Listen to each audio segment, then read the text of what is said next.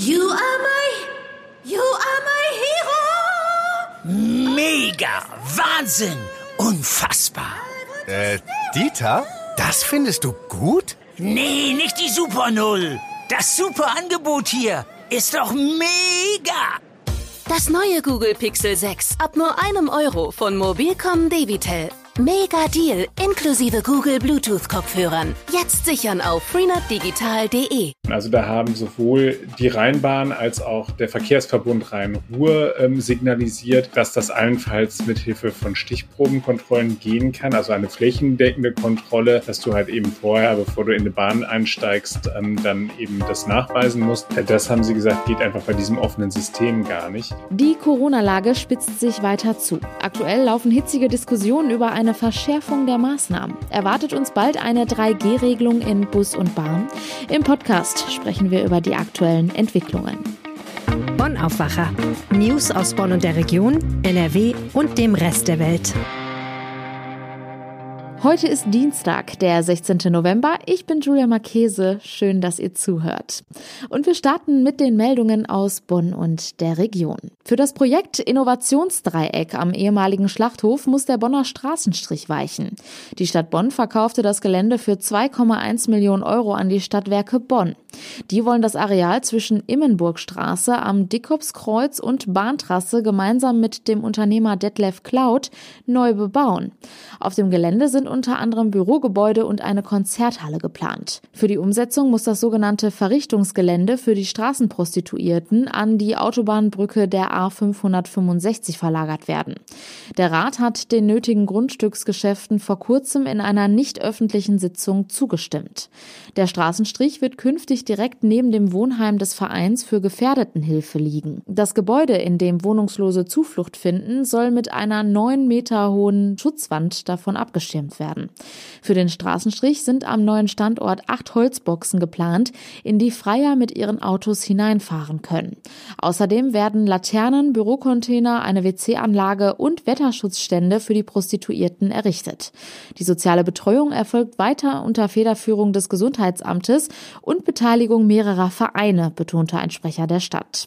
Die Stadt bezahlt außerdem einen Sicherheitsdienst. Wann der Standortwechsel vollzogen wird, ist noch unklar. Die Stadt Bonn verschärft ihre eigenen Corona-Schutzmaßnahmen. Ab Mittwoch, dem 17. November, gilt für alle städtischen Veranstaltungen die 2G-Regel, wie das Presseamt mitteilte.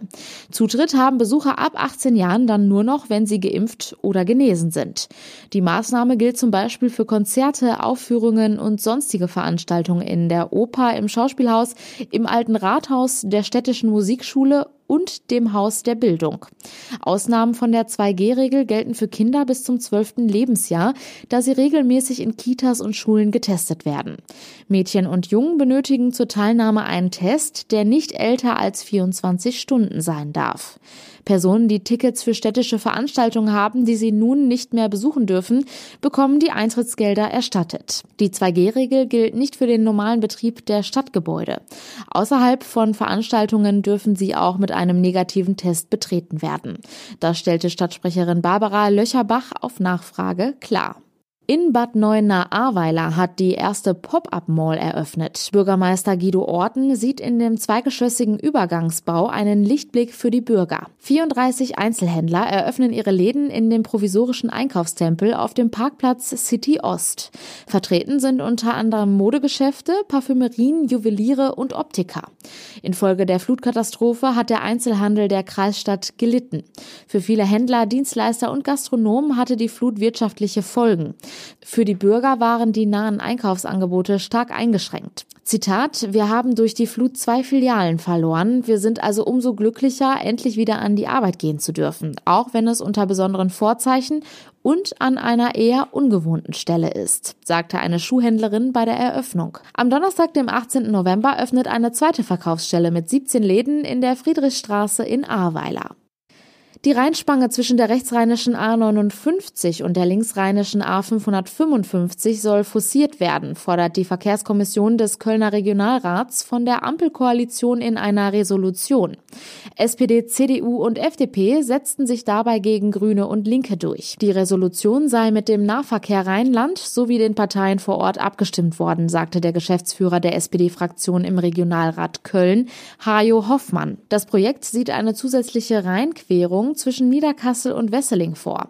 Es wird von einigen Bürgerinitiativen vor Ort sowie von den Grünen und der Linken in der Region und der SPD Niederkassel abgelehnt. Die Haltung der Genossinnen und Genossen in Niederkassel könne aus übergeordneten Gründen nicht berücksichtigt werden, sagte der SPD-Politiker Hajo Hoffmann und verwies auf etliche Verkehrsprobleme im Raum Köln-Bonn.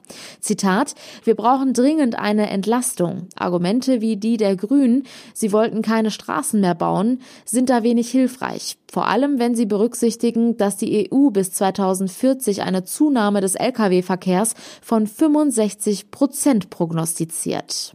Und nun kommen wir zu unserem heutigen Top-Thema. Die Corona-Zahlen steigen. Und zwar so stark, dass das Robert-Koch-Institut gestern erstmals seit Beginn der Pandemie eine bundesweite 7-Tage-Inzidenz von über 300 bekannt gegeben hat. Bei uns in NRW liegt diese, stand gestern bei 167. Man fragt sich also zu Recht, wie soll das weitergehen? Aktuell laufen hitzige Diskussionen über eine Verschärfung der Maßnahmen. Die Ampelparteien, also SPD, FDP und Grüne, haben sich bereits für eine 3G-Regelung im öffentlichen Nahverkehr ausgesprochen. Sprich, künftig sollen nur noch geimpfte, genesene und getestete Personen mit Bus und Bahn fahren dürfen. Über die aktuellen Corona-Entwicklungen und was künftig auf uns zukommen könnte, darüber spreche ich jetzt mit unserem Chefkorrespondenten für Landespolitik Maximilian Plück. Hi. Grüß dich, hallo.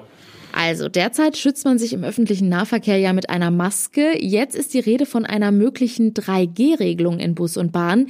Wie wird diese Maßnahme bislang bewertet? Also wir haben unter äh, anderem Reaktionen vom NRW-Gesundheitsminister eingeholt, Karl-Josef Laumann von der CDU. Und der hat gesagt, grundsätzlich sei der Verkehr ja durch diese flächendeckende Maskenpflicht bereits gut abgesichert. Er hat sich aber jetzt auch dieser 3G-Regelung nicht komplett verschlossen, sondern er hat das so ein bisschen unter den Vorbehalt gestellt, dass da alle Bundesländer an einem Strang ziehen. Er hat gesagt, der, ähm, der Verkehr macht halt eben an den Bundesländergrenzen keinen Halt und sei eben extrem schwierig, wenn äh, man teilweise innerhalb von wenigen Minuten Bundesländergrenzen überquert. Das haben wir beispielsweise, wenn man halt eben hier von äh, Westen in Richtung Osten äh, fährt, dann ist man ab und zu mal in Niedersachsen, dann ist man mal wieder in NRW. Und da sagte er, da muss es dann eben eine bundeseinheitliche Linie geben. Äh, ansonsten sei das einfach nicht praxistauglich. Wie reagieren denn die Bahnbetreiber auf diesen Vorschlag? Also wie kann das umgesetzt werden? Die sind extrem zurückhaltend, was auch verständlich ist, weil die natürlich auch Sorge haben, wie sie das Ganze kontrollieren sollen. Also da haben sowohl die Rheinbahn als auch der Verkehrsverbund Rhein-Ruhr ähm, signalisiert, ähm, dass das allenfalls mit Hilfe von Stichprobenkontrollen gehen kann, also eine flächendeckende Kontrolle, dass du halt eben vorher, bevor du in eine Bahn einsteigst, ähm, dann eben das nachweisen musst. Äh, das haben sie gesagt, geht einfach bei diesem offenen System gar nicht. Ähm, der Sprecher der Rheinbahn, ähm, Thomas Kötter, hat dann beispielsweise noch darauf verwiesen, dass sie halt eben ein sehr umfassendes Hygienekonzept schon haben und dass es auch zahlreiche international durchgeführte medizinische Studien geben, die belegen, dass äh, durch Lüften und Maske tragen man das Ansteckungsrisiko im Nahverkehr wirklich als gering einzuschätzen hat. Trotzdem, also das steht jetzt im Raum und wer sich dann am Ende nicht daran hält und erwischt wird, der muss dann eben auch mit empfindlichen Strafen rechnen. Derzeit auch ein stark diskutiertes Thema sind die Boosterimpfungen. Bei uns in Deutschland kann sich jeder sechs Monate nach der zweiten Corona-Impfung den Impfschutz auffrischen lassen. Was sagt denn das NRW-Gesundheitsministerium jetzt dazu? Also wie ist da jetzt aktuell die Situation? Region? Also das NRW-Gesundheitsministerium hat äh, nochmal äh, mir aktuelle Zahlen gegeben und da sieht man ganz deutlich, dass das jetzt so ein bisschen an Fahrt aufnimmt. Also wir, wenn wir uns mal so die, ähm, die Impfungen im Tagesschnitt anschauen, bei den Boosterimpfungen, dann ähm, sind wir mittlerweile bei circa 34.000 Menschen, die da eine Auffrischungsimpfung am Tag bekommen. Vor einer äh, Woche waren es äh, äh noch deutlich weniger, 18.000 ungefähr. Und auch, äh, das ist übrigens noch ein netter Randaspekt, auch bei der Erstimpfung ähm, steigen die Zahlen wieder. Also man merkt diese Diskussion einerseits um 2G, die ja auch weitergeführt wird und eben auch die Berichterstattung über schwere Verläufe, über Menschen, die auf der Intensivstation landen, haben da sicherlich bei dem einen oder anderen nochmal zu einem Umdenken geführt. Auch da sind die Zahlen allerdings leicht nur gestiegen von 5.600 auf äh, 7.200. Ähm, es ist jetzt so, dass der NRW-Gesundheitsminister ja wiederholt darauf verwiesen hat, dass vor allem die, die Menschen in NRW in den Pflegeheimen schon flächendeckend eigentlich geimpft sind, also die Auffrischungsimpfung schon bekommen haben. Äh, da ist immer die Rede von 90 Prozent. Da gibt es aber jetzt so ein Fragezeichen, dass beispielsweise die Deutsche Stiftung Patientenschutz dahinter setzt. Hm, da kommen wir zu dem Thema Impfquote. Es war ja auch immer häufiger die Rede davon, dass man die nicht zu 100 Prozent nachweisen kann. Warum ist das so? Also das ist so, dass die, äh, dass das auch eine Forderung eben von dem Eugen Brisch von der äh, von den Patientenschützern ist. Der sagt, wir bräuchten eigentlich ein ordentliches Impfmonitoring und wir müssten ordentlich sagen können, wer wo äh, äh geimpft ist. Das gäbe es nicht und da macht er dann auch nochmal Druck und sagt, Leute, das muss jetzt einfach kommen. Wir brauchen einfach dieses Corona-Monitoring, vor allem für die Alten- und Krankenpflege, weil das natürlich diejenigen sind, bei denen die schweren Verläufe am häufigsten auftreten.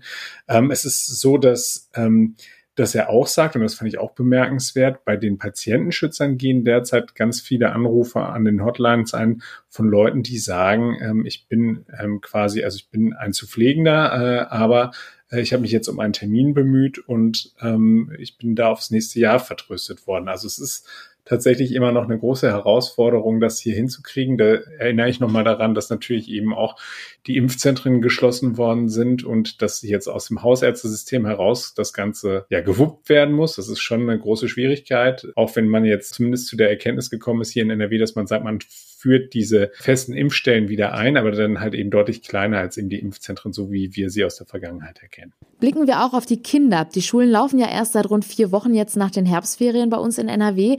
Wenn man jetzt aber mal auf die Zahlen schaut, muss man bald wieder mit Kita- und Schulschließungen rechnen. Es ist ja derzeit auch noch so, dass sich Kinder erst ab zwölf Jahren impfen lassen können.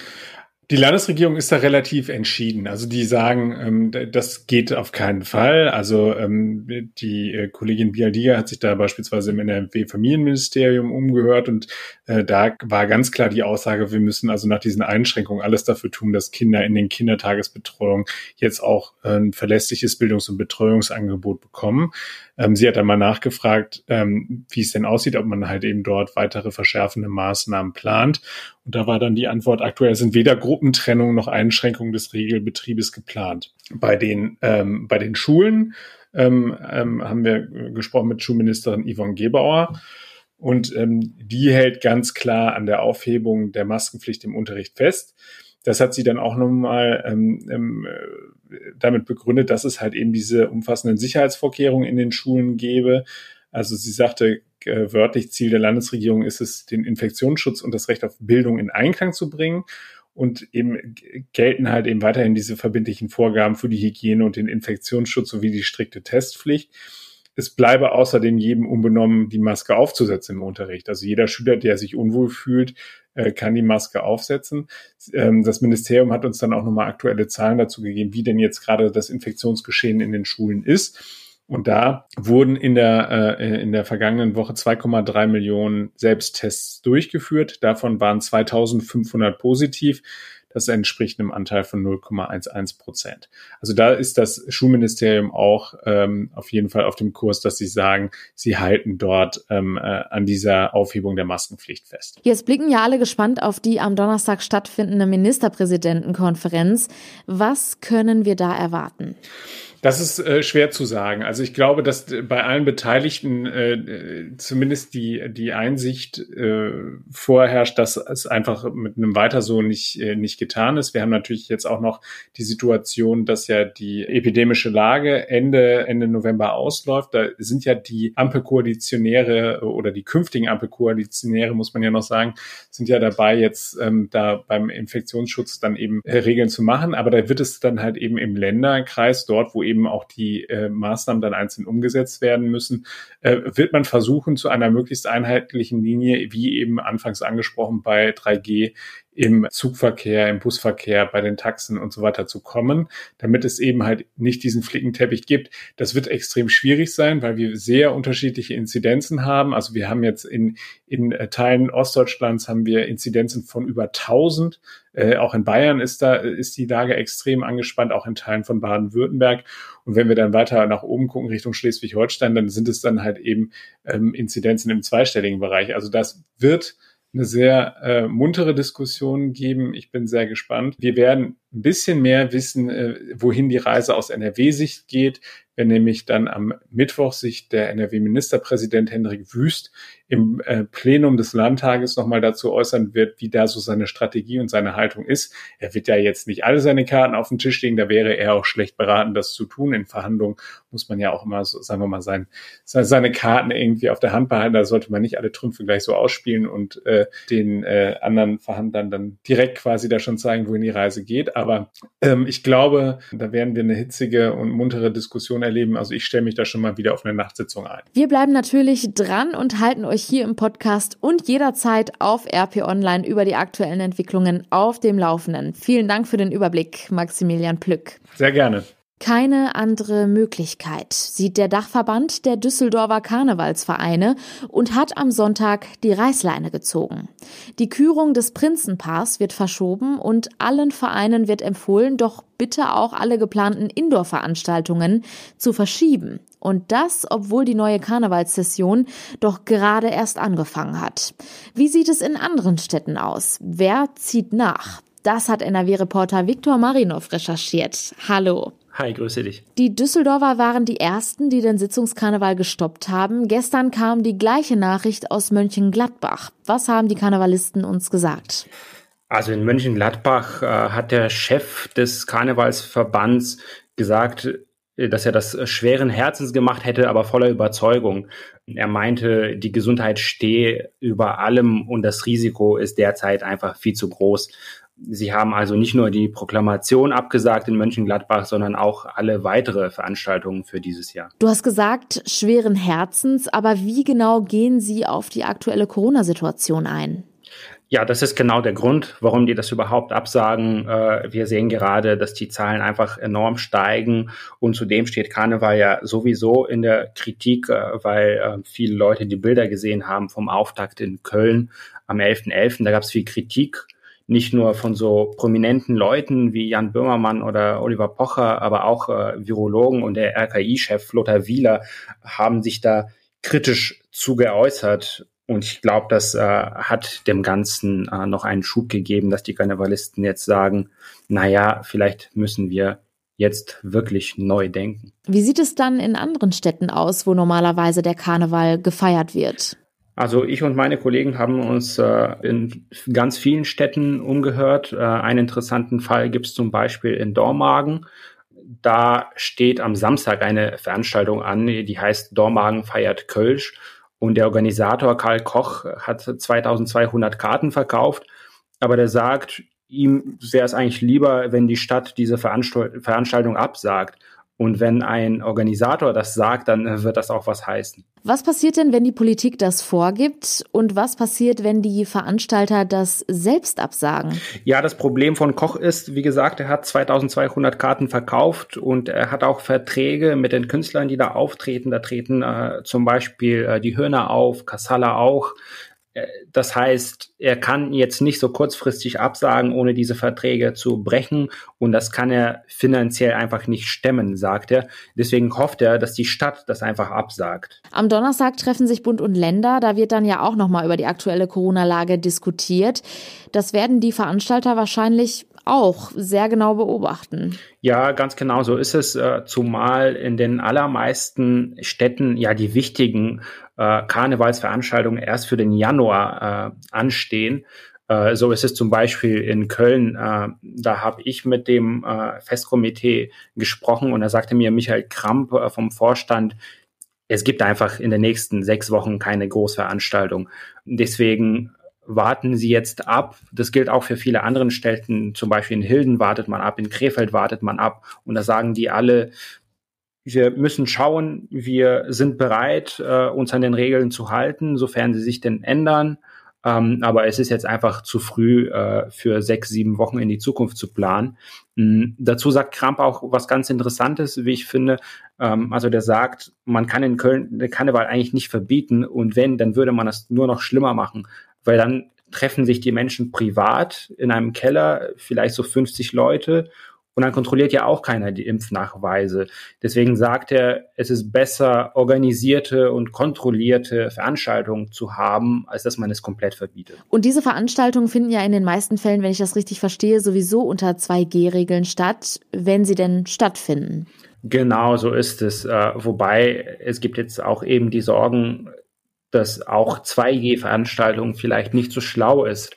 Viele von uns äh, wurden geimpft vor vier, fünf, sechs Monaten und diejenigen, die keinen Booster haben, bei denen ist natürlich die Wirkung der Impfung äh, hat mittlerweile stark nachgelassen. Das heißt, auch das ist mittlerweile nicht ganz so sicher, wie es nach dem Anfang der Impfung war.